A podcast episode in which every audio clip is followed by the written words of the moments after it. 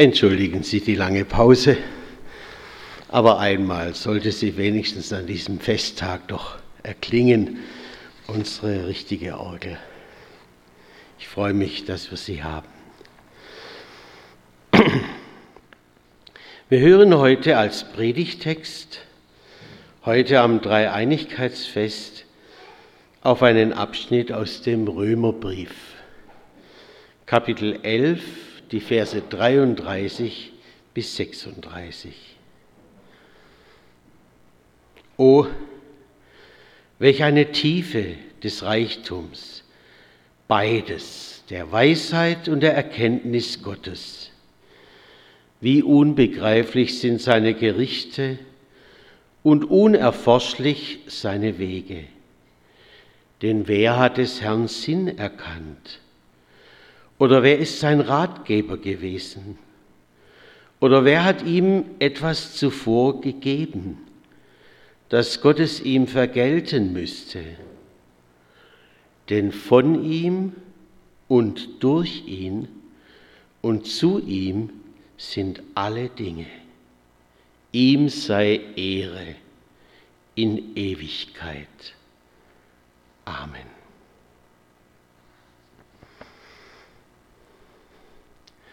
Also das merken wir beim ersten Hinhören. Der Apostel Paulus muss etwas ganz Besonderes erlebt haben oder erkannt haben in diesem Augenblick.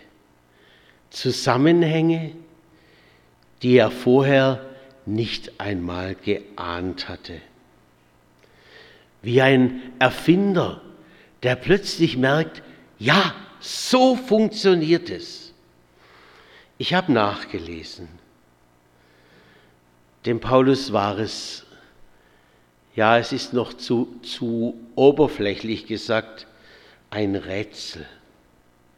Nein, es hat ihn persönlich betroffen gemacht, dass ausgerechnet Gottes zuerst auserwähltes Volk von Abraham über Jakob und die Söhne bis zum ganzen Volk Israel, dass alle oder fast alle an Jesus Christus, am Gottessohn, vorbeigehen. Ihm war es, als ob er es in sie hinein schreien möchte, he, ihr seid die, die Gott die ganze Zeit geführt hat die er geliebt hat, wie seinen Augapfel.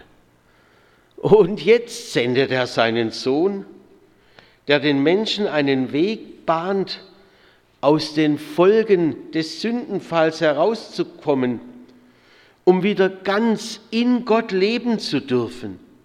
Und was tut ihr? Ihr tut alles, dass die Menschheit nichts davon erfährt.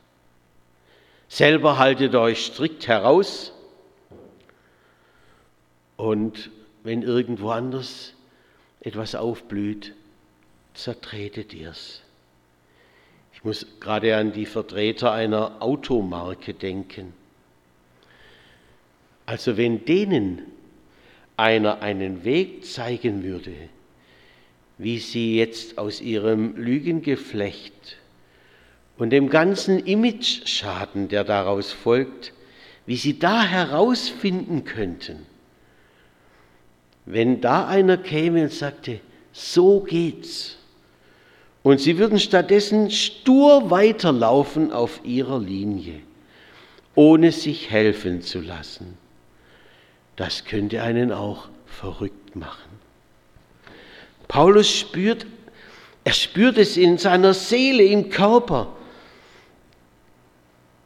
wie, wie das drückt ihn herunter mit Gottes erst auserwähltem Volk. Lesen Sie doch mal nach. Fast an jedem Ort, wo Paulus hinkommt,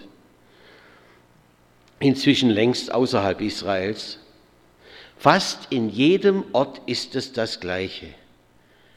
Menschen, die vorher Heiden waren, fangen an zu glauben und hören. Und dann kommen ausgerechnet die, die zum Volk Gottes gehören und außerhalb des Landes leben und hetzen die Einheimischen auf gegen Paulus. Warum nur? Warten sie nicht auch auf den Messias, den Erlöser? Warum wollen sie nicht sehen, dass Jesus der Erwartete ist? Und schließlich denkt Paulus, das muss einen Grund haben, der nicht irgendeinem Zufall entspringt. Wer ist es denn, der den Glauben in uns wirkt? Es ist der Herr selber durch seinen Geist. Meint er es jetzt mit seinem Volk nicht mehr gut? Haben die ihn so erzürnt durch diese Tat, dass sie den Gottessohn umgebracht haben? Aber das ist ja gerade das Erlösungswerk. Paulus kommt alleine nicht weiter in seinem Denken. Er versteht's einfach nicht. Ihm tut es weh um jeden, der Christus nicht als seinen Erlöser erleben darf. Wenn Sie mögen, dürfen Sie während des nächsten Liedes Ihre eigenen Fragen nehmen, mit denen Sie nicht fertig werden, auch alle offenen Fragen und sie hinüberwerfen zu ihm. Warum lässt du das zu, was mir gerade so weh tut, Herr? Einfach hinüberwerfen.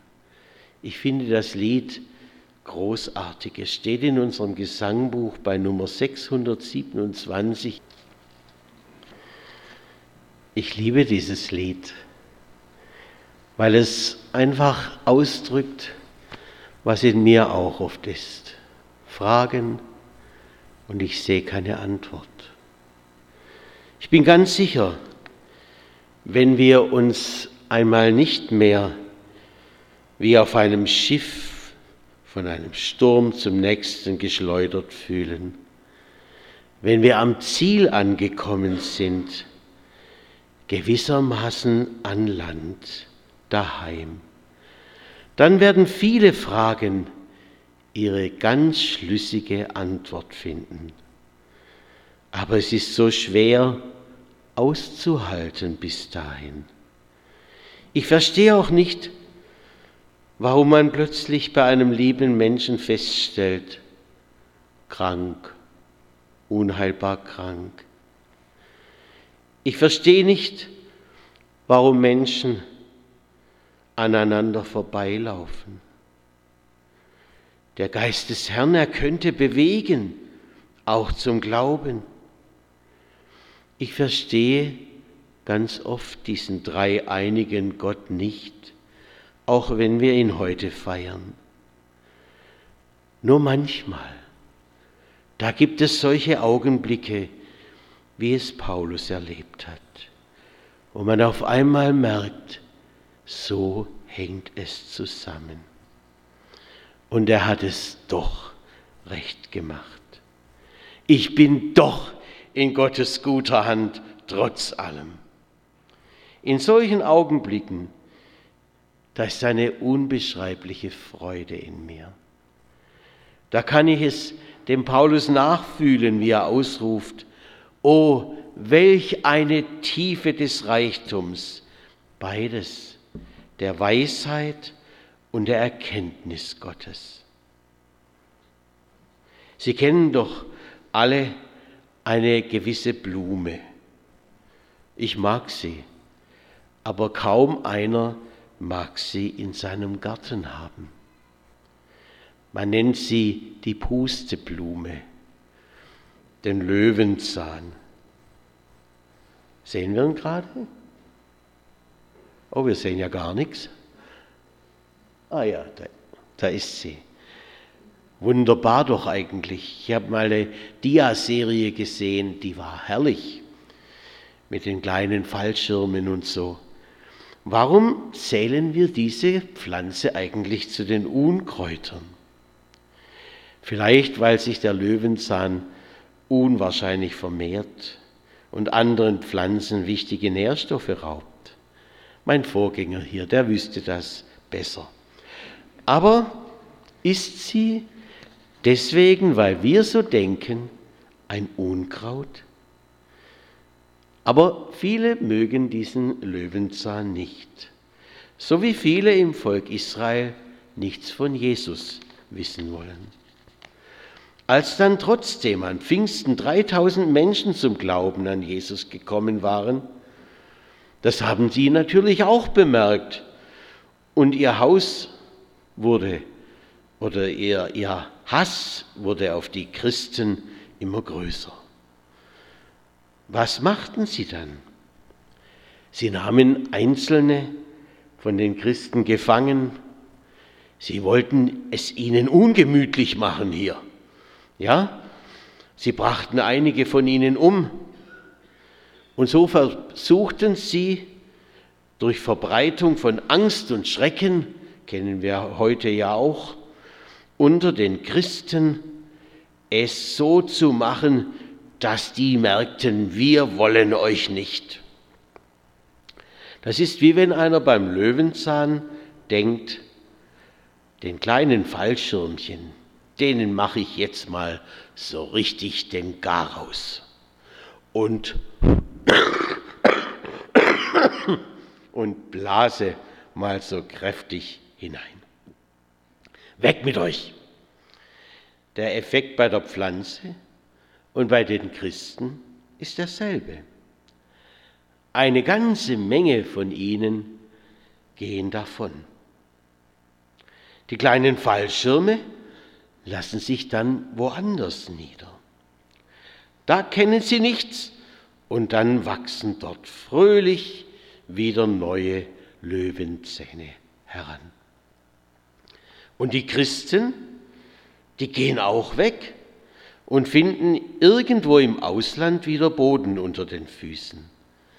Sie lassen sich dort nieder und verbreiten die frohe Botschaft von Jesus dort. Und so ist der Effekt, dass immer mehr Menschen in der Welt, auch außerhalb Israels, an Jesus, unseren Erlöser, zu glauben begannen. Die in Israel meinten es böse, aber der Glaube an Jesus Christus wuchs trotzdem und in Freuden. Das merkt Paulus. Und fast könnte man sich ins Fäustchen lachen. Die Israeliten gedachten es böse zu machen, aber der Herr hat alles in sein Gutes gewandelt. Paulus ist klar, das muss so weitergehen und so lange erfüllt werden, bis alle Menschen auf der ganzen Welt vom Erlöser gehört haben dann kann man sich immer noch für oder gegen ihn entscheiden. Aber erst dann wird die frohe Botschaft auch wieder zu Israel kommen. Und sie werden die Letzten sein in dieser Kette. Aber stellen wir uns vor, die Israeliten hätten gleich geglaubt. Und womöglich hätte man sich dann eingeigelt. Und die Worte Jesu, gehet hin, mache zu Jüngern alle Völker, wären womöglich verhallt. Gott, der Herr, und so steht es in der Bibel, aber will, dass allen Menschen geholfen wird und alle zur Erkenntnis der Wahrheit kommen, nicht nur ein Teil der Menschheit. So kriegt dieses Ganze, was Paulus erst bitter erleben muss, einen großen Sinn und eine Weite. Paulus sieht es jetzt. Erst müssen die Juden ablehnen, damit ich mich und andere auf die Socken mache und es allen Menschen verkündige. So hat es Jesus doch gesagt. Gehet hin mache zu Jüngern alle Völker. Und so merkt er, Gott ist groß. Der hat sehr wohl einen Plan. Da braucht es keinen von uns dummen Menschen, um dem am Zeug zu flicken. Denn wer hat des Herrn Sinn erkannt? Wer ist sein Ratgeber gewesen? Die Botschaft vom Gottessohn Jesus soll zu allen Menschen gelangen. Jesus ist der, der für alle einsteht, für alle sein Leben gegeben hat. In Christus liegen verborgen alle Schätze der Weisheit und der Erkenntnis. So können wir gleichzeitig neben dem Vater, dessen Plan hier aufblitzt, auch den Sohn rühmen. Das stimmt. Und auch den dritten, den ohne den alles Verbreiten sinnlos wäre, der Menschen verhilft, dass sie glauben können, den Heiligen Geist. Jetzt haben wir sie in Gedanken alle versammelt, denen unser Tag als Festtag gewidmet ist. Sind es drei? Ja und nein. Wir sehen die Konturen, das Besondere des Vaters, des Sohnes und des Heiligen Geistes. Und doch, das können wir übrigens auch den Zeugen Jehovas entgegenhalten, die uns oft vorwerfen, ihr betreibt viel Götterei. Und doch sagt Jesus ganz klar, ich und der Vater sind eins. Und der Geist wirkt, dass der eine Gott, Vater und Sohn, bei uns ankommt. So ist Gott drei in einem, wie das Wasser, das dann plötzlich als Eis in Erscheinung treten kann oder auch Dampf werden kann, in drei Formen. Vater, Sohn und Heiliger Geist wirken zusammen dieses Dreigespann als etwas Vollkommenes. Denn von ihm und durch ihn und zu ihm sind alle Dinge. Ihm sei Ehre in Ewigkeit. Amen.